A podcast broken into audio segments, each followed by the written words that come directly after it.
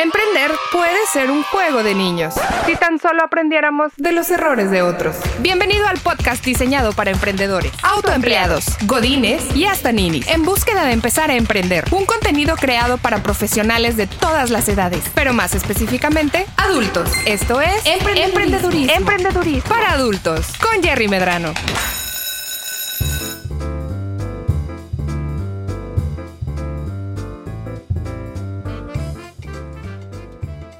Bienvenidos a un nuevo programa de emprendedurismo para adultos. Yo soy Jerry Medrano y el día de hoy me acompaña un figurín, un caballero andante, una figura de peso en el contenido que pasó.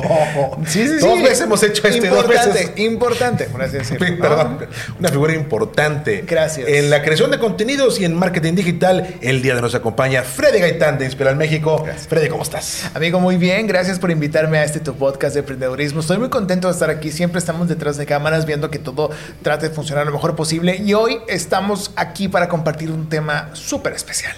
Es correcto, el día de hoy vamos a hablar acerca de trabajar con influencers, sí o no. No, espérate, no te, no te exaltes tampoco. Me vas a meter una computadora. Sí. estamos, ¿Sí o en una no? plaza, estamos en una plaza comercial. Es cierto. Bueno, vamos, a, vamos a acerca de influencers. Trabajar con influencers, sí o no. Hemos estado platicando en los últimos episodios del podcast acerca de la estrategia para poder lanzar tu página de e-commerce de manera correcta. Punto de vista completo, ¿no? De la experiencia de algunos emprendedores que han hecho esto, cómo arrancamos, plataformas importantes. Y el día de hoy continuamos hablando acerca de marketing digital, en particular hablando acerca de los influencers. ¿Por qué hay influencers, Freddy Gaitán? Porque hay influencers, ya sabemos, es un término añadido que era muy reciente, recién nacido como de hace 15 años o 10 años, que la gente empezó a usarlo como un término, como un oficio, como una tendencia. Pero esto existe desde hace, ya platicábamos fuera del aire, de cómo pues eh, los antiguos artistas, los futbolistas, los políticos, los hijos de los políticos, fueron estos influencers o como se les llamaba en algún tiempo socialites también, los que eh, promocionaban ciertos productos, servicios, marcas, tendencias, iniciativas y pues gracias a su gran quórum, a su público, a, a su audiencia, pues ellos lograban vender, posicionar una marca, un producto. Entonces eso se usaba antes de otras formas más orgánicas o a veces inclusive por medio de medios tradicionales y platicaban y había la típica mención, ¿no? Pero hoy en día, gracias a las redes sociales, a los seguidores, a las comunidades, pues hay personas comunes y corrientes inclusive. Más corrientes que comunes. Más corrientes que comunes, pero gente que puede publicitar estos productos, estas marcas, estos servicios con su pequeña base de seguidores. Por eso mismo surgió todo esto, ¿no? O El sea, famoso de antes, como tú mencionabas Ajá. ahorita, en los siglos XX, por ejemplo, pues, tanto tiempo de eso. Los 90, los 2000, ¿no? los 80, Hace los tanto- 70, no, los 60, los 50. Wow. Eh, el famoso de antes le brindaba su credibilidad armada y conseguida a través de una carrera artística en frente a las cámaras, frente a los micrófonos, y esa misma credibilidad por lograr tener estos logros, reconocimientos, premios en su carrera, Ajá. era lo que se prestaba a las marcas para que las marcas pudieran tener a esa persona como portavoz, Sí. vocero, Embajador. imagen, embajadores, ¿no? Y todos esos términos de mercadotecnia se siguen usando el día de hoy, pero resulta que ahora, por virtud de las redes sociales, la democratización al acceso a las pantallas de los ojos de todo mundo, ya no necesito una televisora de la Jusco o del sur de la Ciudad de México. Ajá. Saludos a Televisa TV Azteca. Eh, ahora cualquier persona que pueda armar una comunidad, que arme contenidos que a la gente le gusten y que lo sigan, se pueden hacer de una cierta audiencia y esa audiencia es la que le prestan a las marcas para que las marcas puedan llegarle a ese mercado Exacto. que está cautivo con el creador de contenidos.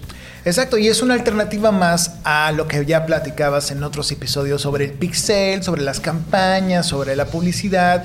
Ya en algún momento también en episodios pasados cuando hablaste con Marta Lanis de Alánica, también hablabas de eso, ¿no? Hablabas de la contratación, hablabas de cómo también funcionó para la proyección del marketing, marketing digital el contratar a estos influencers. Y por eso en este capítulo, titulado Trabajamos con influencers, sí o no. ¿sí o no? Vamos a hablar de los aspectos que debes de tomar en cuenta antes antes de contratar a un influencer o no, porque muchas veces hay, hay varias eh, personalidades de las redes sociales que comentan de que pues no es necesario a veces contratar a un influencer, más si tienes los cinco pesos que, que dices tú, ¿en qué los voy a usar? ¿En campañas? ¿O compro equipo? ¿O subo un video? ¿O contrato a alguien que me haga un audio, un video? ¿O qué hago? ¿no? Entonces, nosotros, la primera recomendación que yo creo que vale la pena eh, mostrar o decir dentro de, esta, de este capítulo es, piensa, analiza primero, ¿para qué necesitas a este influencer? ¿Te va a ayudar? ¿Te va a sumar? ¿O por qué más bien no primero tú creas el influencer o la influencer de tu propia marca. Si tú tienes una marca de zapatos, si tú tienes una marca de, tienes un, grupo que, que, distribuye los seguros o, o, no sé, tienes algún alimento que quieras hacer. Tienes un podcast. Tienes un podcast, por ejemplo, emprendedurismo. ¿Por qué no ser tú la cara de tu producto, ser la cara de tu proyecto? ¿Por qué no primero tú ser el portavoz antes de contratar a alguien más? Es que nadie me conoce, Freddy. Ay, amigo, pues eso decían también de, de muchas otras personalidades, eso decían de los podcasteros, de los grandes youtubers en su tiempo, ¿no? Todos, nadie empezó, eh, nadie empezó con 100 mil seguidores, todos empezaron con, con, menos tres, o sea, yo creo que es, es, es, es un estigma los números que nos dan mucha vanidad, que nos dan mucho empowerment y que dices tú, que dices tú es que ella tiene 6 mil seguidores, tiene 100, 200 mil, 700 mil seguidores y tiene 100 mil likes en sus fotos y tiene 200 comentarios. Bueno, nos ha venido a afectar que hasta el punto que Instagram ha tomado sus eh, medidas para cada vez escondernos más los likes o los comentarios o que no sea lo más importante al fin de cuentas, que es coexistir en, esta, en este ecosistema de las redes sociales. Pero bueno, el punto es que no necesitas todos los seguidores del mundo, no necesitas tener todos los números del mundo para poder vender, que al final es lo importante. Lo que queremos es que se venda el producto, se venda mi alimento, se venda mi restaurante, mi negocio, de lo que sea, mi podcast escuche simplemente pues usando los recursos que uno tiene y en este caso siendo tú el portavoz primero de tu marca antes de contratar a alguien más. Es como lo que decía hace poquito en un live que teníamos ahí de locutores. Mencionaba que hacer tu propio contenido, tu publicidad, tu eh, estrategia o ser tú el portavoz es como cuando contratas a alguien que te ayude a cocinarte algo o vas a un restaurante a, comprar algo que te gusta como lo hacen o contratas a alguien que te ayude a, en tu casa a limpiar o acomodar o a pintar, ¿no? Tú tienes que saber hacerlo primero y decir, ah, me gusta este color, me gusta este sabor del pollo, me gusta cómo eh, se limpia esta cocina porque así me gusta limpiarla a mí y así se lo puede indicar a alguien más para que me apoye. Primero tienes que hacerlo tú y es lo mismo, antes de contratar a un influencer, a una persona, a un portavoz que hable por tu marca, tú primero tienes que saber cómo quieres que hablen de tu marca. Y esto lo, abordamos muchas veces en el podcast de varios episodios. Que si no has escuchado, diga, dale scroll para arriba, aquí nos va a encontrar. Aquí Hace cuatro episodios estamos, tenemos un panel específico acerca de marketing digital. Marketing digital. Sí, exactamente. Y si no escuchó ese programa, pues escúchese primero, lo regreses aquí con mi compadre Freddy. Exacto. Para que siga escuchando lo que le estamos diciendo el día de hoy. Al final de cuentas, el tema es: ¿tengo yo un, eh, una imagen bien clara de cuál es mi producto, cuál es mi servicio, cuál es mi proyecto? Sí. ¿Tiene una voz clara? ¿Sé qué es lo que quiero decir? Y si ya lo tengo, a lo mejor puedo empezar a pensar en, bueno, vamos a invertir algunos pesitos para trabajar con un influencer. Si no estás ahí, pues no lo hagas, no lo haga, compa. Porque no te va a dar el beneficio y resultado que tú esperas que te dé. Trabajar con influencers, como trabajar con cualquier eh, eh, grupo de mercadotecnia, cualquier eh, consultoría o agencia que te ayude a hacer marketing. Si tú no tienes bien claro cuál es tu mensaje, si no tienes bien claro cuál es la voz, cuáles son las cosas que quieres hacer que la gente entienda y vea acerca de tu producto, tu proyecto, pues no sirve de nada. La agencia de marketing, la agencia de creadores de contenido está ahí para poder dar, para poder pintar, matizar, exaltar e incluso resaltar algunos aspectos de tu mensaje Exactamente. y de tu producto, pero no para generarte, no para decirte quién eres. Exacto. Es una introspección que es necesaria en cualquier negocio, en cualquier proyecto, en cualquier iniciativa, que primero tienes que hacer. Sé que es doloroso y hay mucha gente que dice, pero es que yo no sé, ¿qué vende Starbucks, güey? ¿Qué vende Starbucks? Tú dime. A ver, Carlos Muñoz, espera. A ver.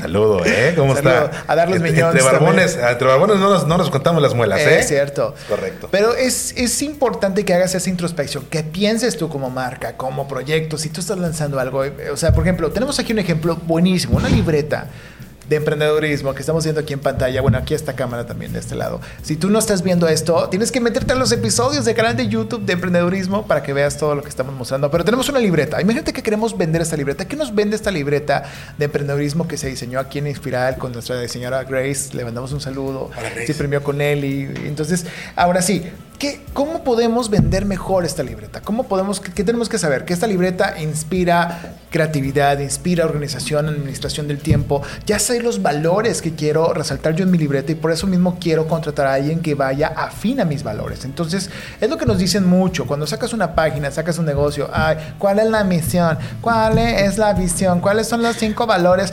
Y sí, o sea, suena ñoño Sí. y casi muchas veces eh, hasta que la marca o la empresa retoma o obtiene mucha importancia, a- a- antes de eso a nadie le importaba cuál era la misión o la visión o los valores de, de- de la personalidad de la marca. Y, y es importante hacer esa introspección antes de poder lanzarte al ruedo. Entonces, este es el primer paso. ¿Qué tienes que hacer para saber si tienes que contratar influencers, sí o no? Es hacer esta, este análisis propio de tu marca, de tu proyecto, de saber cómo es, qué color tiene, qué personalidad tiene, a quién va dirigido, que eso es algo súper importante, amigo. O sea, que muchas veces no sabemos a quién. Digamos, para fines prácticos del ejemplo de este capítulo, Sí, ya tengo yo armada la estrategia, ya sé cuál es mi producto, Sí. mi producto tiene estas características, Ajá. es la libreta del emprendedor. exacto. ¿sí? Saludo a toda la gente que está sacando libretas y, agendas, ¿eh? Los- los- fuimos primero nosotros, ¿eh? Este, no sabía nadie, pero fuimos primero nosotros. Exacto. Entonces, de que necesito ese mercadotecnia, pues, Claro. la gente se tiene que enterar. Tú eres el portavoz de tu libreta ahorita. Pues sí, porque no hay otra persona que lo haga. Pues, ya las pagué yo, pues ya que. Pero bueno. Pero, el punto es, estoy, estoy justo enclavado en ese momento. Ya Ajá. tengo yo mi producto, ya sé qué es lo que quiero hacer, ya sé por qué lo lanzamos, cuáles son las ideas, cuáles son los conceptos y los valores que vivimos a través de este producto en particular. Oye, creo que estoy listo, Freddy, para Ajá. generar contenido que pueda hablar acerca de ese producto. Y sabes qué? Como a mí no me conocen ni en mi casa, Ajá. Conoce En más mi al cuadra. perro que a mí. Eh, no, a mi cuadra que, pues, aparte son nuevos, me acabo de cambiar. este, como nadie me conoce ni en mi casa. Yo creo que lo mejor, ya que hicimos todo este análisis, ya que hicimos todo el trabajo previo Ajá. de establecer cuál es la visión, la misión, los valores, las características, las bondades, por qué es diferente a lo demás, por qué este sí, por qué lo demás no, quién es mi público meta, Ajá. apúntele, porque todo esto sí realmente es en serio, no estoy echando choros, sí es en serio que todo esto son, son consideraciones y variables y características que tienes que tomar en cuenta en el momento de estar hablando acerca de marketing. Y al final hay tarea. Y ya, claro que va a haber tarea, por cierto, apúntele muy bien. Entonces ya tengo todo esto listo, Freddy. Ajá. Quiero que alguien que ya está en las redes sociales en las cuales nos encontramos, Ajá. Facebook e Instagram, por cierto, eh, nos ayude a brindarnos su A prestarnos su audiencia. Ajá. Su audiencia, Sí. pero además su credibilidad Exacto. para hablar acerca de esta libreta. ¿Qué es lo primero que tengo que ver? Ok, primero tienes que, ya tienes tu personalidad de marca, ya tienes tus objetivos, ya tienes tu target, ya tienes todo lo que ya pensaste. Ahora sí tienes que buscar gente afín.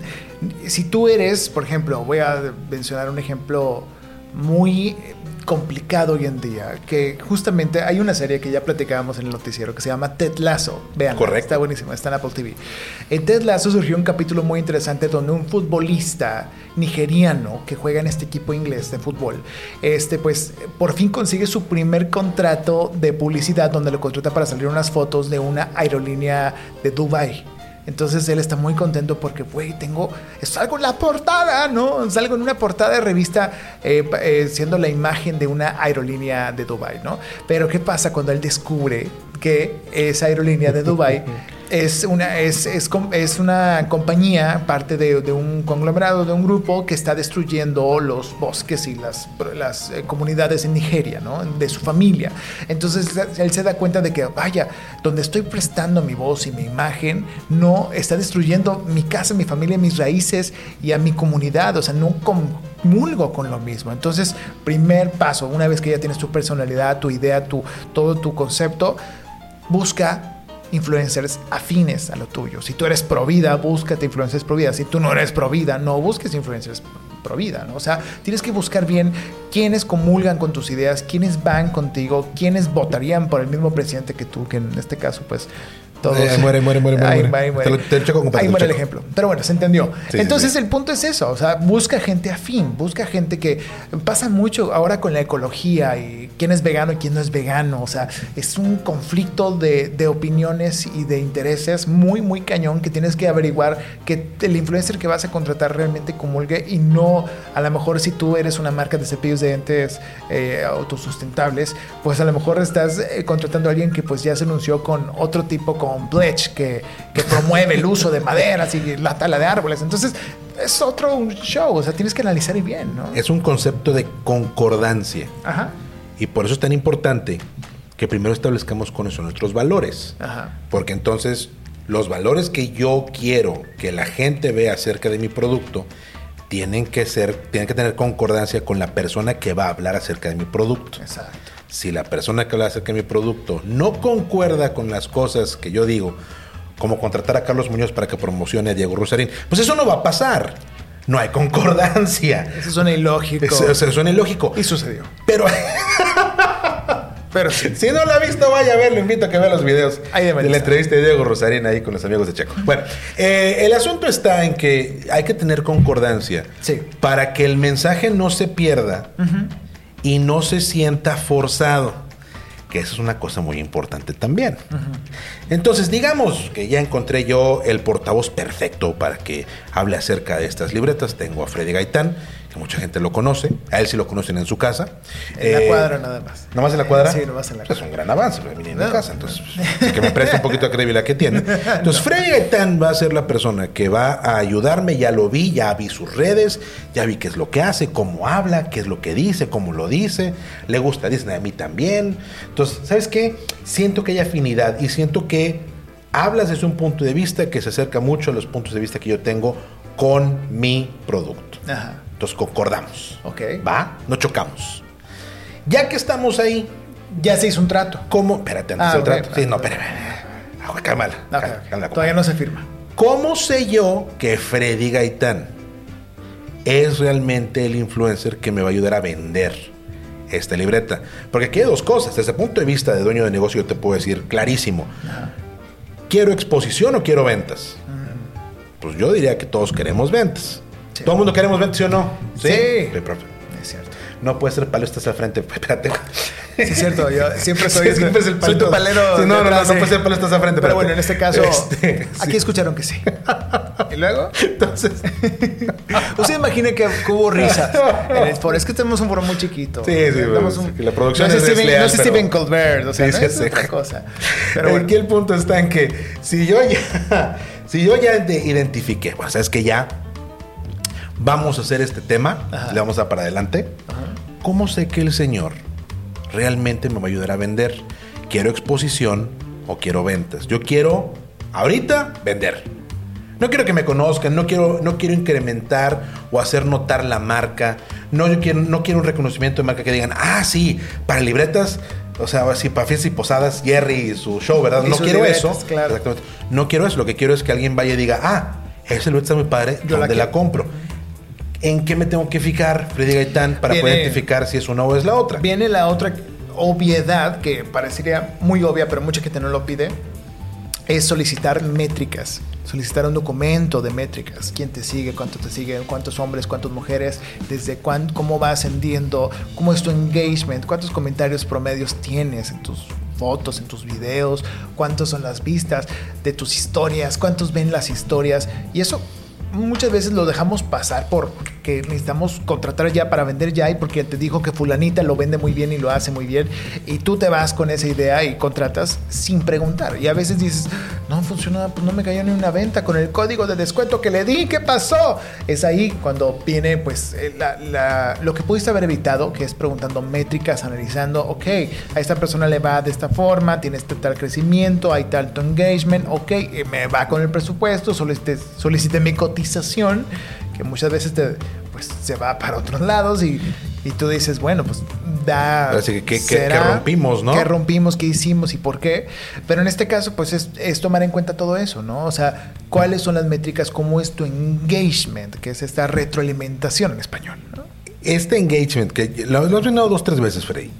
Y siento que de todas las métricas, sí, obviamente hay que entender cómo está el breakdown de composición sociodemográfica de la gente que sigue Sí. la cuenta del influencer.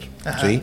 Si tengo varias redes sociales donde tengo presencia y en todas voy a hacer promoción, bueno, ¿cómo es la composición demográfica de las personas que están siguiendo? Y toda esa información está disponible.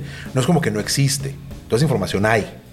Las redes sociales te lo dan y si no las redes sociales, cualquier eh, programa o, o software que te ayude a hacer seguimiento de tu crecimiento y tu engagement de tus cuentas, te puede dar información.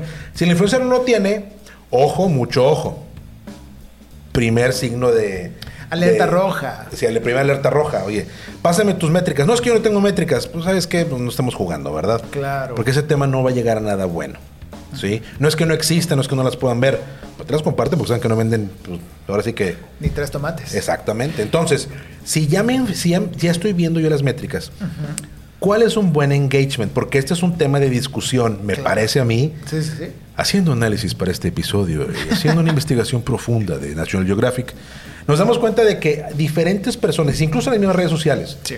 no te pueden decir cuál es un buen engagement porque eso varía muchísimo entre temas, comunidades, eh, la industria en la que estás, este, en la que estás involucrado. Ajá. Entonces, ¿cuál considerarías tú, Freddy Gaitán, que diga, sabes qué, un engagement de tanto ya no es una bandera roja, es un check positivo de que sabes qué, ni bueno ni malo, pero seguramente te ayuda. Es que depende, depende mucho de la comunidad, depende mucho de la awareness, depende mucho de la- del perfil, porque puede haber una persona que tiene 5000 seguidores y a lo mejor tiene un engagement de, ¿qué será? O sea, hay una, una interacción o tú tienes un alcance más bien tu cuenta de, de 300 mil personas, ¿no? Y que a lo mejor 300 mil personas, de acuerdo a tu campaña, de acuerdo a lo que hiciste, alcanzaron a ver algo o estás en el rango de sus feeds, ¿no? Porque el algoritmo te cambia muchas cosas. Pero yo creo que es más, yo creo que es buena, de- una buena idea es analizar qué tantos comentarios estás recibiendo, qué tantas interacciones, cuánta gente está contestando las historias de lo que estás publicando o ver una interacción de que, ok, subiste un shampoo, subiste una libreta, subiste que estás eh, promoviendo un producto, qué tanta respuesta estás teniendo. Yo creo que es preguntarle más que nada eso, que te haga una especie de de análisis y que se vea la cantidad de respuestas, que todo eso te los da Instagram, por así Sí, por, decirlo. por- ¿no? por ejemplo. Pero a ver, eh, me perdí.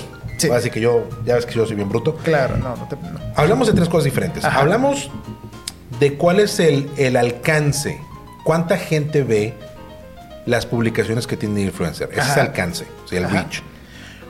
Me pueden seguir 5 mil, pero cada vez que publico algo, me ven 15 mil. o estoy en el rango de 15 mil personas. Ese es Sí. estar en el radar. Pero no necesariamente que te vean, que te consuman como influencer, que te compren. No, no, no, no. Es yo publico, yo publico una foto de mis piernas. Ajá. Que qué feo, en serio, por eso no lo hago. Pero me ven, normalmente me ven 15 mil personas. ¿sí? Ajá. Pero tengo nada más 5 mil seguidores. Eso significa Exacto. que en algún momento más gente que no me sigue, sí me está consumiendo, me está viendo. Significa que se está impulsando mi contenido. Mi contenido lo está viendo más gente. Ajá. Entonces eso va bien, es un, es un buen parámetro.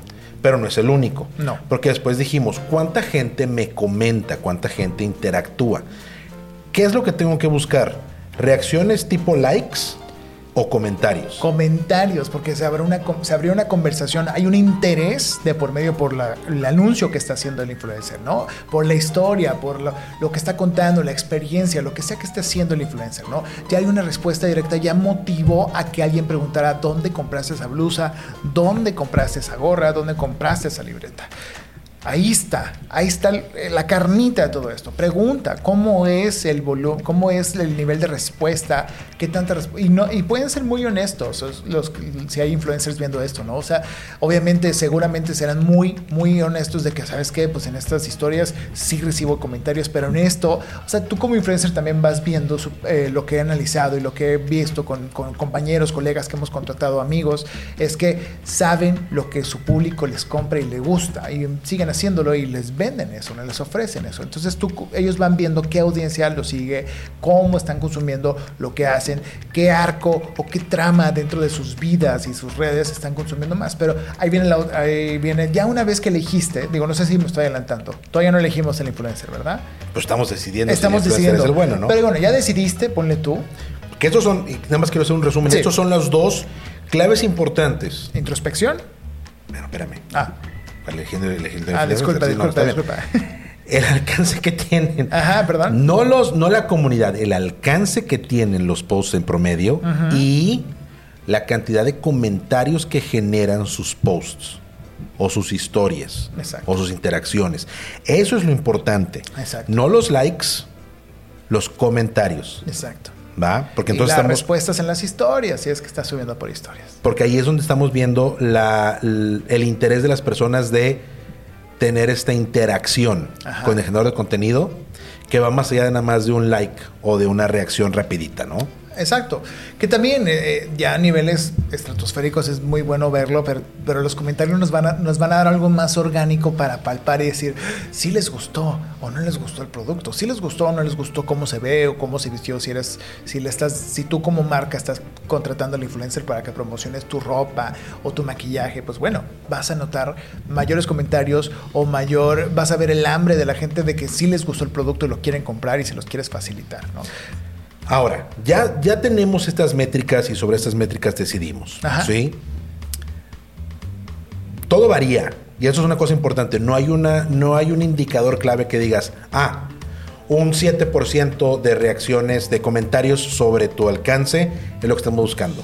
O un 20% de comentarios sobre tus seguidores es lo que buscamos puede, puede cambiar, puede variar. No hay algo clave todavía que podemos decir. No es suficiente historia.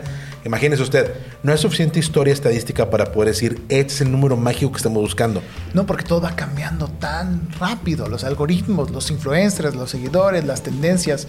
No hay algo eh, o sea, que, pudiera asegurarnos exactamente la venta más que probarlo. Te voy a decir una cosa, algo que yo vi, eh, una, una guía de Instagram en particular, que decía que el post promedio de Instagram tiene un engagement sobre el reach, sobre cuánta gente lo llega a ver, de más o menos un 2.8%. Okay. Por arriba de 2.8% tiene buen engagement. ¿Sí? Por abajo, eh, está, está medio matado. Y esto también es un indicador muy importante para nosotros porque aunque no quisiéramos, una de las, de las consecuencias trabajar con influencers una cosa que tenemos que poner atención, aunque quisiéramos pensar que todos los influencers tienen seguidores que se han logrado a través de compartir contenido, de hacer actividades, de tener la interacción con la gente que lo sigue, pues a veces se compran ¿no? sus seguidores, ¿no? Ah, ahí viene el, otro, el otro traspié de mucha gente que, hace, eh, utiliza ese tipo de, softwares, ¿no? O de aplicaciones que, que, te ayudan a comprar seguidores de otros estados, de otros países, o incluso bots en muchas ocasiones que inflan tus números, inflan tus métricas, sí, pero no es genuino y al final, eso cuídenlo mucho, chéquense muy bien esta página, esta cuenta de Instagram que se llama What the Fake, ¿la has visto? What the Fake. Que en algún momento fue Mexican Fake Blog o algo así. Pero bueno, es What the Fake, hacen muchos análisis. Ellos tienen una especie de, también de un sitio web donde tú puedes pagar una suscripción y ves una lista roja de gente, de influencers, de productores, de agencias, de todo, de gente que pues ha hecho daño a la industria o más bien hacen fraudes y cosas muy feas. Entonces está muy, muy cañón. Analicen, busquen eh, What the Fake en Instagram para que se enteren de más de estos tips. Pero volviendo a este punto, este, pues eh, lo que hay que pensar mucho también es el mensaje, que es a lo que iba, amigo, también. Claro. No sé si vale la pena ya meterlo, mencionarlo. El mensaje es importante. Ahora vienen los, lo que les llamamos los famosos, eh, se me fue el nombre, los Ah, los edecanes. Los edecanes. Los edecanes. explícame ese amigo, por favor, no te Todos conocemos los edecanes que cuando vas al súper te están ofreciendo, pues si son, eh, si vas a salchichonería y te ofrecen de que, ay, ya probé la nueva salchicha de food, ¿no? o, están, o están los edecanes también hombres de que ya probaste el nuevo perfume, que es también es un gran empleo necesario, son portavoces también, son imagen de la marca, pero dentro de las redes sociales han surgido los ciberedecanes, ¿no? Los ciberedecanes que son estos perfiles, estas personas que anuncian el producto, anuncian la libreta o el, o el personaje y dices tú, bueno, voy a usar la libreta, la libreta mejor. Anuncian la libreta y solamente dicen, yo anoto mis ideas aquí en la libreta de emprendedorismo para adultos, es fantástica y no la usan y están y solamente posan y se ven bonitos con la libreta. A eso se les llaman ciberdecanes. ¿Por qué? Porque están anunciando, están haciendo una mención de tu marca, pero sin sentirla, sin tocarla, sin que se sienta genuina. O sea, ¿se, te ocurre alguien que haga eso, amigo? Eh, eh. Podría, podría decir Dime- varios dime uno, nombres. dime uno. Ay, eso. Es que, bueno, la, creo, que, creo que es una de las principales y de las muy canceladas por este tipo de temas. Bárbara de Regil lo hace mucho cuando la ponen a anunciar ciertas cosas y sale posando muy guapa la señora y sale sus mini shorts y con sus productos y todo. Y, y dices tú, si está usando el producto, si es genuino esto que estoy viendo. Por eso también Instagram implementó, y creo que ya está en Estados Unidos, esta nueva regla que ahora tienes que reportar tú como influencer o como creador de contenido, tienes que poner que ese es un anuncio pagado para que ya la gente no se vaya por una vertiente. Obviamente es más que obvio que es un anuncio pagado, pero aún así sigue teniendo mucha influencia en mucha gente y se han promocionado productos que incluso pueden ser tóxicos, ¿no? Oye, pero es que de repente a mí me ha tocado ver Ajá. historias, gente que obviamente tienen cierto grado de credibilidad, Sí. que están haciendo la promoción y no me parece a mí que sea publicidad pagada. Ajá. Me la venden o son buenos actores o realmente utilizan el producto, yo no sé. Es que eh, ahí viene, ahí viene el gran debate de que hasta dónde es, sí es un ciberedecán o hasta dónde es válido que nos vendas a través de tu contenido, si, tú, si te estamos consumiendo a ti como influencer, hasta dónde es válido pues disfrutar del contenido que haces, si es de comedia, si es informativo, si es emocional, si es reflexivo, si es meditación y que dentro de eso nos vendas algo para que nosotros pues nos dé ganas de comprarlo, pero hasta ahí también tiene que anunciarse, ¿no? Ahí viene la otra vertiente, o eres ciberedecán o eres alguien bastante bueno en lo que haces, que indirectamente y, y muy orgánicamente puedes vender lo que sea dentro de tus contenidos. Son los dos extremos. Por el extremo, que no es el ciberedecán, o sea, el que es muy orgánico y que dice, ah, es que esta libreta me ayuda bastante, aquí tengo todos mis apuntes y los anoto y la gente los quiere. Bueno, por ese lado, Instagram ya hizo esta regulación que tienes que poner que es un anuncio pagado porque también pues estás influyendo en mucha gente, en una gran masa que compra y que muchas veces puede ser tóxico o negativo para ellos, ¿no? Sin que analicen bien qué es el producto. Pero del otro lado es el ciberedecán que lo hace tan acartonadamente que tú dices, ¿en qué gasté mi dinero? Ahí viene el famoso TikTok de que mi dinero, mis ahorros, mi dinero, ¿por qué? Es ahí donde dices tú, ¿por qué contraté a esa persona para que anunciara mi producto y se viera tan, no sé, acartonado, naco, feo, tonto? Ñoño, no sé, hay muchas formas de definirlo, ¿no? Y es donde tienes que analizar dónde estoy poniendo mi inversión, yo como marca, como negocio, como proyecto, si está sacando un producto, ¿dónde lo estoy poniendo? ¿En qué, en qué canasta lo estoy poniendo? Por eso ese es el tercer o cuarto enfoque de lo que estamos hablando, del mensaje, cómo cuidar el mensaje. Por ejemplo, yo cuando estuve en radio, veía cómo hacían las menciones, nos pasaban los textos y nos decían, en grupo de los autos, eh, te vendemos a eh, 0% de comisión por apertura y demás, nos daban ya algo redactado, tal todo lo que era la mención. Entonces, dependía de ti como locutor de radio poder hacer esa mención sin que se notara vendida o forzada y que se fuera más orgánica y que pareciera que era dentro de tu contenido lo que estabas haciendo.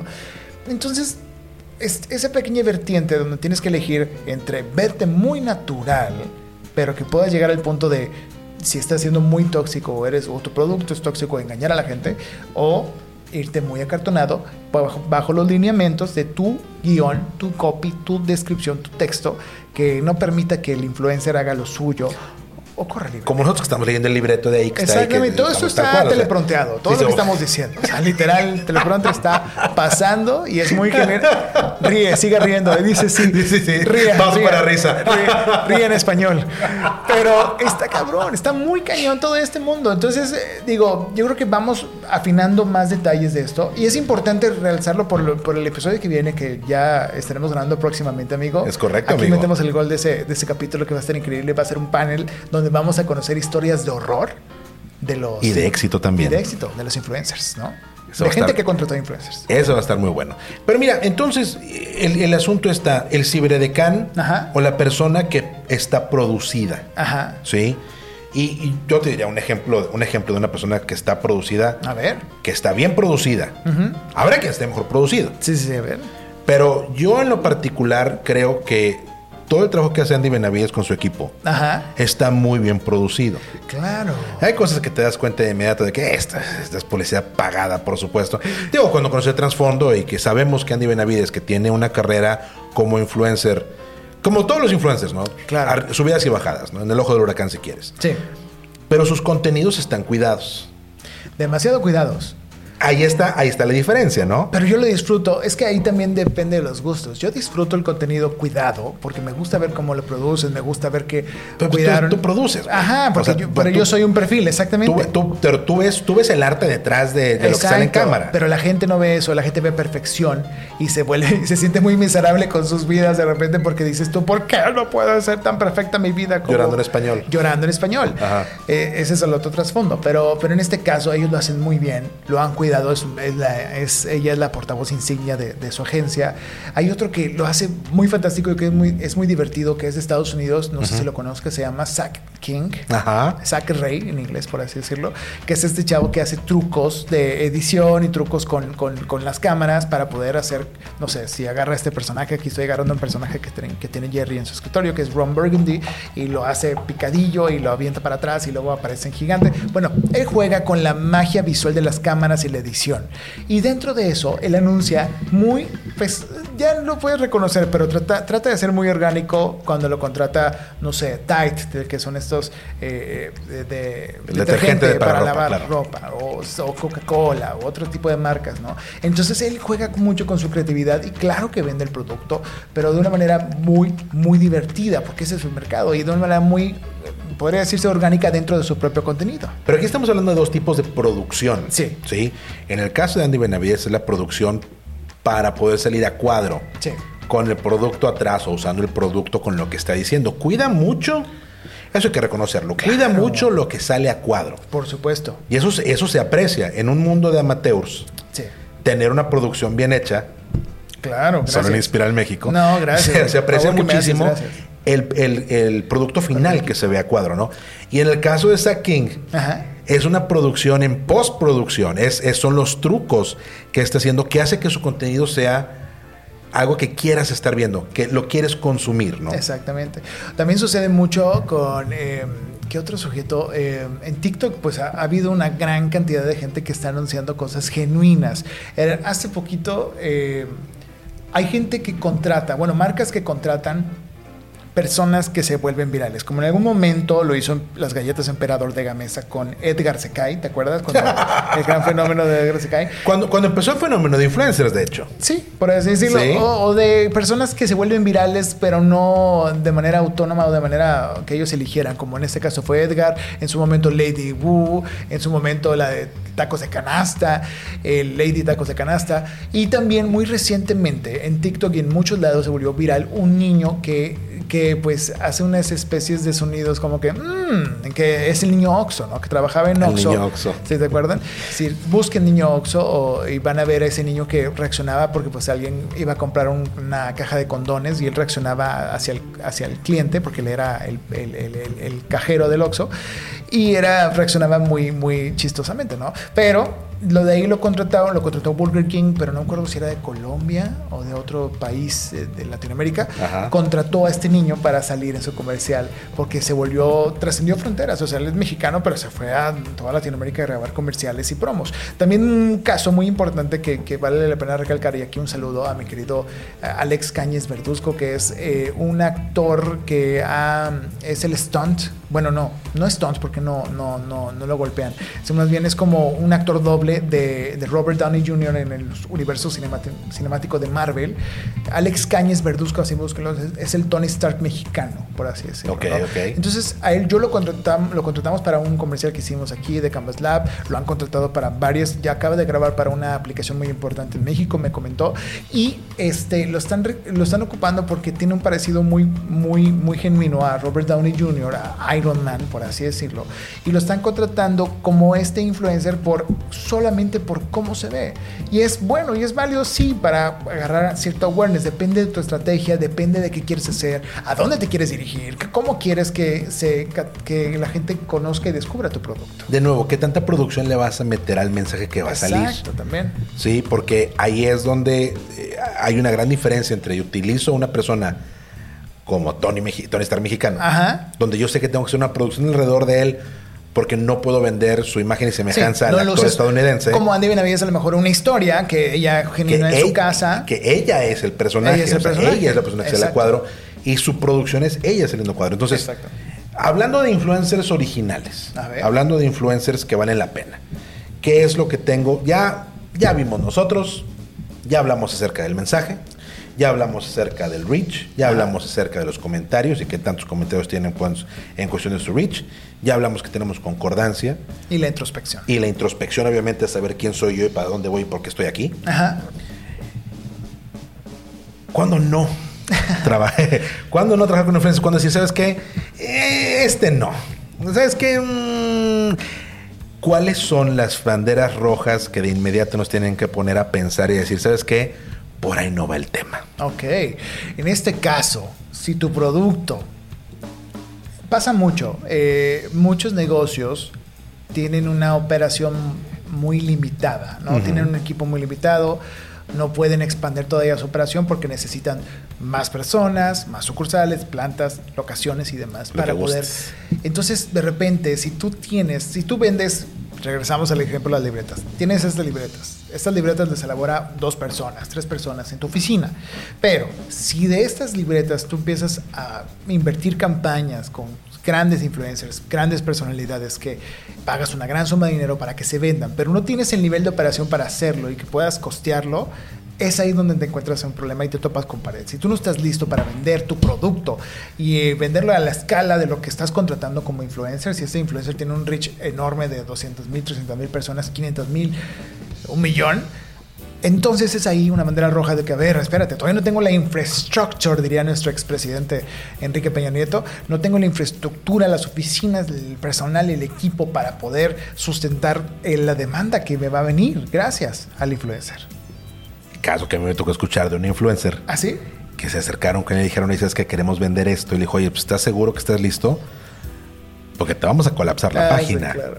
Te vamos a colapsar la página. ¿Cómo va? O sea, si yo, te, yo, te, yo me la aviento, pues estás seguro que puedes. ¿Tienes todo para enviar? ¿Sí? es- el reach está fuerte. Te vamos a colapsar. Y estas cosas sí suceden. Sí. Nos- yo lo he Sí. visto con clientes de nosotros. ¿Sí? Que em- a- empiezan a hacer promoción con influencers, Ajá. les tronan la página. Sí, se rompe todo, ¿no? O, sea, o sea, ¿por qué? Porque hay una demanda superior a la capacidad de poder entregar la deja tú deja tú los productos que te compran. No, el la sistema. página. Sí, el sistema se Sí. cae. Eh, ha pasado muchas veces y es impresionante ver cómo la fuerza de, y el, el- ¿cómo se dice? El poder de convocatoria que tienen estas, estas personalidades, ¿no? Y creo que eso es lo que lo hace muy atractivo trabajar con Sí. influencers, el hecho de que sabes que estas cosas han sucedido. Claro. ¿Qué otro Bandera bandera, roja. roja. dice? ¿Sabes qué? A ver, párame, corta, aguántame el Ujú. corte, amigo. Ajá. No va, no va por ahí. Ok. Otra bandera roja que creo que vale la pena analizar es cuando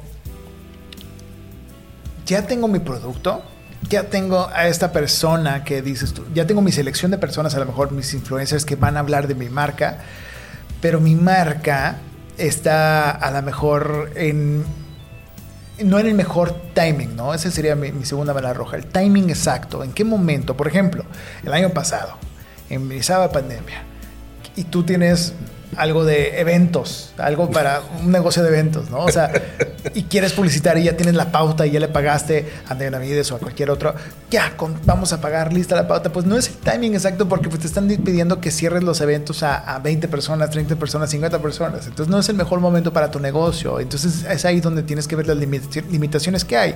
Otras cosas son también como eh, vas a publicitar y vas a contratar una mención de, ¿qué te- ¿quién te digo? Eh, Latin Lover. ¿Se acuerdan- ¿Te acuerdas de Latin Lover? este Claro, güey, con machote, fuertote, el güey, muy, muy guapo el güey. Entonces, tú vas a contratar porque tú tienes un perfume, una colonia de siete machos y quieres que ese perfume, esa loción de siete machos, la anuncie Latin Lover el 8 de marzo, que el día de las marchas de la mujer. Cosas de esas, ¿no? Timing, momento, calendarización. No vas a vender en Navidad algo que pues no te lo van a consumir, no vas a vender en verano algo que te van a consumir en Navidad. Ahorita, por ejemplo, estamos en agosto y Sam's está aprovechando la promoción y están sacando los panes de muerto. Faltan tres meses, caray. Pero bueno, ellos Oye, saben su estrategia. ¿no? Cada vez, cada vez más alejado Sí. de las- la próxima semana van a empezar a vender este. Pues ya pavos de Navidad. Sí, o sea, no, está, está cañón. Entonces, tú vas viendo y vas viendo cómo ellos escogen su timing. Ellos, ellos tendrán sus razones o a lo mejor su merma que tienen que saber cómo liquidar de cierta forma o sus estrategias. Pero el timing es todo. Timing es precious. Y tú tienes, eh, estás es- escogiendo hacer una mención en un muy mal momento. Mm. También sucede cuando, lamentablemente, y para los influencers les va muy mal en las tragedias en México. Por ejemplo, cuando pasó lo, de la línea del metro que se cayó el año pasado, o tal matanza, o tal eh, cuando atacaron al, Palacio de Gobierno y murieron personas, etcétera, etcétera. O el terremoto, ¿no? Si influencers publican cosas de su vida habitual sin prestar respeto a las tragedias que están pasando, se los tupen y les va bien mal en comentarios y en, en follows y todo. Y a tu marca por medio también le va muy mal. Y es una cosa súper importante de entender. Y es ah, tal vez una de las cosas que tenemos que también analizar acerca del perfil del influencer. Oye, el influencer sí ha tenido una historia turbia de aceptación, protestas, cancelaciones. Le han echado por de repente mostrarse ya sea insensible o alejado de la realidad. Desinteresado. Desinteresado. Demasiado elitista. No sé. Demasiado racista, claro. Que sea racista es, una cosa complicada. A final de cuentas, el timing, como bien dices, amigo, el timing es súper importante. No solamente por la temporalidad de cuándo voy a hacer mi publicación o cuándo voy a hacer mi pauta con el influencer, sino dónde está el influencer en ese momento en su historia de marca personal. Claro. Que la marca personal hemos escuchado en todos lados y hasta en la sopa, de todo, casi cualquier barrón se pone a hablar de esas chingaderas. Pero. ¿En qué etapa está él? ¿En qué, está, ¿En qué etapa está el influencer en ese momento? Y hay que prestarle mucha atención. Porque de repente se empiezas a tomar a lo mejor una pauta comercial a. Ara de la Torre, por ejemplo. ¿A quién? Ara de la Torre. Ara de la Torre. ahí le ha tenido subidas y bajadas. ¿eh? Claro que en su momento, sus carreras es difícil a veces, ¿no? Y, de repente, eh, ah, creo que era un banco, lo hace, fue reciente, ¿no? Lo contrató este, para hacer una mención. Y este señor, este, este actor, que es buen actor, o sea, a mí me divierte, me gusta lo que hace, pero fue una mala decisión lo que hizo. Publicó eh, un video de unos voladores de Papantla aventándose. Entonces, dice, ¿cómo era la pauta? Decía él, eh, aún así, nuestra tarjeta tiene mucho menos interés que estos voladores de Papantla. O sea, te interesa nada. O sea, ofendió a toda esta comunidad de los voladores de Papantla y a México y a nuestras raíces y nuestras tradiciones por promocionar el, bajo interés de una tarjeta, ¿no? Entonces, de una cuenta. Entonces, es impresionante que no era el mejor momento. Es muy odiado, sí, por mucha gente. O sea, mucha gente sí, sí le ha caído muy mal el señor Ara de la Torre. Es, como querer contratar a Alex Intec ahorita para que hable acerca de tu producto. Es, pues también, o sea, él, se ha ganado también muchos enemigos, está muy cañón. O sea. Bueno, no, necesariamente enemigos, pero se ha ganado la antipatía del público. Y él también se ha enojado. Cuando la gente le, decía a Alex Intec también de que tu música es, es, de Godines, está genial. Y él decía, claro que no, mi música no es de los Godines. O sea, y se enojaba, ¿no? Entonces ahí es el timing, la temporalidad exacta de en qué momento de la marca personal, como bien dices, está el influencer que quieres contratar. Está en su mejor momento, no, le ha, no ha tenido una cancelación reciente, se le ha visto bien, cómo son sus comentarios. y luego la otra contraparte es, a lo mejor en este momento el, influencer está en un buen momento su marca personal. Claro. ¿sí? No tiene quien le esté diciendo nada, no hay quien lo esté señalando por ninguna razón o por un motivo. Exacto. Pero resulta que en el pasado... Ah, se lanzó a la candidatura del gobierno de un estado de la República. Digamos, por ejemplo, eso. Por ejemplo. Sí. Un saludo, un... saludo, para ese gobierno. Ella pronto va a ser el cambio de gobernador. señora primera dama. Este. También hay, hay, el típico, siempre hay un tweet también, ¿no? Cuando siempre hay un tweet. Eh, ¿Qué, qué, cosa tan, ¿Qué cosa tan difícil? Es complicadísimo. Es bien, da mucho miedo. ¿A qué nos referimos? Usualmente, usualmente cuando algún influencer, alguna figura pública de repente le encuentran algún comentario que haya hecho perdido ahí en, los anales oscuros de, las redes sociales, algún tweet homofóbico, xenofóbico, antiecologista, no sé, este, de todo. que no es vegano y libre de violencia, no sé, o sea, ese tipo de cosas salen a la luz y son motivo por los cuales llegan a estar en el ojo público, pero de una manera negativa, con una connotación negativa. Y hay que ir a buscar, siempre es importante trabajando con un influencer, ir a buscar la historia previa. Bueno, ¿qué ha pasado con este influencer en los últimos dos años? Al menos. Bien, al fíjate lo que dice el señor Freddy Gaitán, que es autoridad en este aspecto. No, no, no, amigo, pero yo creo que, o sea, me ha ido, yo, yo puedo hablar de cómo me ha ido en la feria y sí, hemos escogido de repente muy malos y de repente muy buenos, ha habido de todo, pero en este caso sí, es momento de que tú puedas analizar cómo le ha ido a ese influencer, a ese personaje en el pasado, cómo le ha ido en su engagement, cómo le ha ido en su aceptación con su público y con, su, y con los trolls también, con la gente que no, que no comparte o congenia con sus mismas ideas, ¿no? Ah, son tantas cosas, amigo. Ya notamos todo. Es un análisis, es un abanico de opciones muy buenas. Este es un pre. Es un pre, es calentar motores. Es empezar a hablar acerca de las variables importantes que tenemos que conocer, por lo menos para decir, es que quiero trabajar con influencers. No es de enchilame otra, no es déjame me seco con mi compadre que conoce no sé quién. Que me puede sobrino. que sí, que, el hijo de un amigo, que teníamos roles, no sé. Eh, esta gente que dices, es que si me puede acercar con una persona que tiene 20 mil seguidores, que tiene 30 mil seguidores, que mucha gente lo ve, que ya le ha pagado a otras personas para hacer publicidad pagada. O dices que es que sería bueno que te promocionaras con esta persona. Sí, creo que el, punto del capítulo, trabajar con influencers, sí o no, pues es un sí acotado. ¿Sí? Es un sí porque es la realidad de los tiempos. Claro. La mercadotecnia tradicional ha dado paso, se ha quedado rezagada. Ahora hasta, hasta gente que hace podcast le ofrecen espacio en Televisa. No sé, este, anécdotas de por ahí. Ah, pasado. Ah, me platicaron, ¿eh? No sí. eh la, la tradicional, los medios tradicionales, se están quedando cortos, ya no son el vehículo completo de beneficio para emprendedores que van iniciando o startups que tienen ya cierto tiempo instalado, que dicen, ¿sabes qué? Quiero empezar a hacer más inversión en la publicidad, en la imagen del producto, en traer una persona que le brinde credibilidad a lo que estamos haciendo y que me ayude a levantar el perfil de la marca o del producto que tengo yo en este momento en el mercado. Entonces, pues sí, trabajar con influencers es una gran opción. Como decía al principio, la democratización que han logrado las redes sociales es que todo mundo pueda tener acceso a una variedad infinita de información de perfiles de personas. Obviamente vamos a gravitar hacia esas personas que nos llama la atención, cuyo contenido nos gusta. Y esas personas que hacen su comunidad van a tener, obviamente, una audiencia cautiva a la cual le podemos llegar. Entonces sí, sí se vale trabajar con influencers. No es un no rotundo. A menos que no sepas qué es lo, que quieres decir. Exactamente. A menos que no, no, sepas los puntos que ya mencionamos. Exactamente. Entonces, si ya sabemos si estamos bien y vamos a trabajar con ellos, le damos. Pero hay que cuidar las formas, los cómo, los cuándos. Ah, los cuándos, sobre todo también. Los cuándos, sobre todo, es correcto. Oye, Freddy, aquí entre tú y yo. A ver. No porque diga ahí el teleprompter, ¿eh? No, no, no, no. Ríe incómodamente. Sí, incómodamente, sí. Oye, no veo bien. Ok, ya, gracias. Este, chingado. La gente se va a creer que sí, realmente lo leo. Pero sí, este... teleprompter, lo más chistes de esto. Sí, sí, hay uno, pero... Eh, ¿Cuánto gasto en un, en un, en un influencer? Ay, híjole.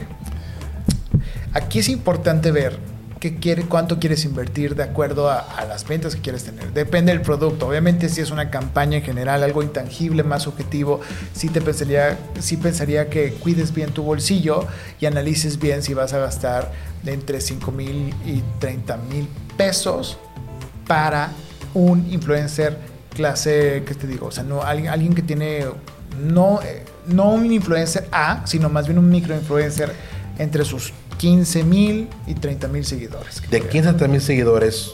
Oye, el rango está muy amplio, de 5 mil a 30 mil pesos. Ajá. Yo, yo definiría por campaña, por, por una estrategia de que okay, van a ser tantas historias. Obviamente todos cotizan diferente, por eso mismo la ley eh, influencers quiere regular eso y ver maneras que va a ser un proceso bastante largo, pero pues ojalá que se pueda llegar a dar por el bien de ellos y por el bien también de la industria, ¿no? Y por el bien de Hacienda, que para, cobrar impuestos de eso. Exactamente, entonces como eso no está regulado, sí recomiendo yo una inversión así. Si vas a tener un volumen, si quieres ese volumen de ventas de recuperar eso y dobletearlo, ¿no? Obviamente si estás pensando en algo menor, sabes que tengo una libreta que acabo de lanzar, otra vez el ejemplo de la libreta, ¿no? Y tengo una libreta y quiero venderla y quiero que se vendan 10 unidades de 100 pesos, 200 pesos. Pues bueno, vas a invertir de una cantidad entre 5 mil y 10 mil pesos para ver si vas a recuperar eso y dobletearlo, ¿no? Tú tienes que hacer análisis de ver cuánto vas a invertir de acuerdo a la influencer, pero también muy, alto. Estos son los perfiles A que dices ahorita. Sí, sí, sí, que son súper altos. Arriba de cuántos seguidores. Arriba de 500 mil seguidores. Tú ves este tipo de perfiles que dices tú, va, pero cuando pues Pepsi me patrocine, o sea, parte de mi directiva, o Coca-Cola, o United Colors of Benetton, lo que tú quieras, ¿no? O sea, tú tienes que pensar bien, o sea, cómo a quién elegir para que sea el portavoz de tu marca en esta campaña, en ese momentito. Y también que no haya hecho competencias, es un buen detalle, que no haya hecho competencias antes, por favor que no haya hecho otra, anunciado otra marca, a otra competencia antes. O sea, imagínate que tú eres un refresco de cola y ya anunció la competencia hace seis meses, ¿no? Está horrible. Es como, Coca-Cola queriendo hacer un anuncio con Michael Jackson. exactamente. que todos conocemos que Michael Jackson hizo muchísimos anuncios para Pepsi. Ajá. Entonces digo, pues estaría raro, ¿no? Estaría muy, muy raro. Entonces cuiden también eso. O los anuncios de yo soy Mac, yo soy PC, ¿no? Que el tipo de PC esta que se anuncio de Mac, que ya pasó. Exacto. O que el tipo de yo soy Mac, hago anuncio para PC, que ya pasó. Y no solo competencia, sino también eh, marcas que, que, vayan en contra. O sea, por ejemplo, eh, José Carlos Ferrer estuvo la semana pasada, que es de Desplastifícate. Un saludo. Un saludo a Ferrer. Él es, él es dueño, es el fundador de Desplastifícate, que ellos traen esta iniciativa de hacerte llegar en una suscripción mensual productos de limpieza en envases de vidrio eh, reutilizables, ¿no? Pero, ¿qué pasa si él contrata a un influencer que anteriormente anunció una marca de detergentes o de limpieza que, anunció McDonald's, digamos. Exacto, pues está en contra. es un doble choque de intereses, entonces también tienes que pensar en eso. Que ese influencer, pues aparte de que comulgue él, a lo mejor él comulga con tu iniciativa, pero hace seis meses anunció una marca que eh, va en contra justamente de tu producto. Pues bueno, también es otro conflicto que hay que atender ahí. Está muy cañón. Es, es muy ¿Los dejamos más confundidos tal vez, algunos o no? Ustedes respondan aquí en los comentarios. ¿no? Por favor, aquí póngale usted abajo qué es lo que usted opina. Pero al final de cuentas, y, como siempre hemos dicho, mi querido Freddy, todo queda para análisis. Emprender puede ser tan fácil como un juego de niños. Pero para que sea así, tenemos que hacer la tarea. Y la tarea de este episodio, ya se la saben, ¿no? Ya lo dijimos varias veces. Sí. Vamos a asumir por el bien de ustedes y de toda la gente que nos escucha que ya hicieron su análisis e introspección. Porque ya lo hemos dicho como en siete episodios diferentes hablando de marketing. Ya, Digo, ya. por favor, pónganos atención, háganos caso. Este, si ya pensaste cuál es eh, el mensaje, la idea, la personalidad, la voz, las características, los valores de tu marca y ya sabes cómo es que quieres llegarle y hablarle al público vaya usted primero a ver si tiene realmente la capacidad de producir su producto de tal manera que no se le vayan a quedar atoradas las órdenes en el carrito. Y si ya estamos en un punto donde digo, ¿sabes qué? Si el día de mañana me piden mil más de estas, las puedo surtir. ¿Verdad?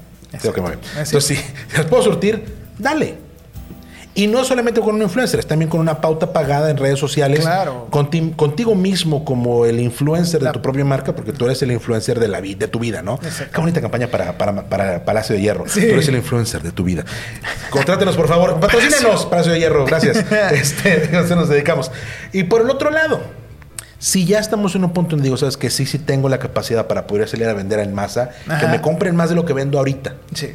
Haga su análisis bien hecho del perfil del influencer que le interesa. Claro. Todos sabemos, porque todos estamos en redes sociales y vemos gente en redes sociales, nos, nos, gusta el contenido, nos llama la atención, queremos trabajar con este tipo de personas. Pero primero hay que hacer el análisis. Comulgan con nuestra idea, hay concordancia con lo que nosotros queremos llevar al mercado. Si no hay, ojo, aguántese, espérese, búsquele por otro lado. Y si sí hay, no le pegue usted el interesante. Háganos caso cuando le decimos acérquese con los especialistas. Vaya con expertos. hay un montón de agencias. Hay un montón de agencias. Yo conozco una aquí en Monterrey que se llama Inspiral México, dirigida por Freddy Gaitán. Pero como Freddy, que Freddy, por cierto, hace consultoría a toda Latinoamérica, a la gente que nos escucha en Centro Sudamérica y en Paraguay, gracias por escucharnos. En Paraguay, sí, tenemos mucha correcto. gente de Paraguay, ¿no? Gracias a la gente de Paraguay por escucharnos. Ya tenemos dos semanas en los rankings de popularidad ¡Qué de, de Apple Podcast en Y yo te preguntaba, ¿has ido a Paraguay? Nunca en ¿A mi quién vida. conoces allá? He andado, he andado, ¿Han pero andado nunca he ido, nunca he ido. Bueno, hay este que- sí, hay que ir. Hay que ir, hay que ir, oiga, hay que ir. Y, pero mira, acércate con especialistas que te ayuden a sortear todas estas cosas, que validen la idea que tú ya tienes, la forma en que detallaste tu idea de marketing, tu idea de marca, que te ayuden a afinar todas estas asperezas con la ventaja obviamente de la experiencia que pueden tener Ajá. y que te ayuden a elegir cuál es el mejor conducto para que tu mensaje le llegue a los clientes que tú les quieres llegar. Al final de cuentas eso es lo más importante. Y si estamos, si estamos ya claros en lo que queremos hacer, hágale caso a Freddy Gaitán. Aquí están los puntos importantes que tiene que haber. Que sea concordante con tu mensaje. Fíjate en las métricas. Y fíjate si estás en el momento adecuado con el, con el influencer que estás eligiendo para poder trabajar. Y pues obviamente pon atención al costo, ¿verdad? Que no te piquen Claro. los ojos porque pues ahora sí que Hay que distribuir bien el cochinito, haga usted favor. por favor. Freddy, como siempre, muchísimas gracias por acompañarnos. Gracias, amigo. Redes sociales donde te encontramos, amigo. Eh, búsqueme a mí como arroba Freddy Gaitán, Gaitán con I latina, Freddy con doble Y, Freddy Gaitán en Instagram, en Facebook también. En, sigan a Hola Inspiral, arroba Hola Inspiral. Somos un equipo de aquí desde Monterrey, México, que estamos haciendo contenido para, ahora sí, toda Latinoamérica. Es correcto, Ya estamos amigo. grabando y produciendo muchas cosas. Síganos arroba Hola Inspiral en Instagram, en TikTok y también, por supuesto, en nuestra página inspiral.com.mx. Gracias por acompañarnos hoy. Gracias, amigo, por invitarme. Un placer, como siempre, hablar contigo, amigo. Igualmente, amigo. Qué bonito. Detrás y frente a la cámara. No, no, de atrás no me hables. No, detrás porque- no, no se Sí, sí, no, es otra cosa. Se pone mal. Gracias a toda la gente que nos sigue, que nos escucha. Como siempre, este fue un episodio más de Emprendedurismo para Adultos. Yo soy Jerry Medrano. Recuerde que nos encuentra en redes sociales, en todas las redes sociales como arroba emprendedurismo MX. Y no se pierda, por favor, nuestras cápsulas semanales de noticias para llevar. Producido por Hola Inspiral. Nos encuentra usted en YouTube y en Instagram también. Como siempre, gracias por acompañarnos. Hasta la próxima. Nos seguimos escuchando. Llegó el momento de poner en práctica todo lo que aprendiste en este episodio de Empre- Emprendedurismo, Emprendedurismo. para adultos. Síguenos en Facebook e Instagram como arroba Emprendedurismo MX y en nuestro canal de YouTube, una iniciativa de Jerry Medrano. Nos escuchamos en el próximo episodio. Ahora, haz la tarea.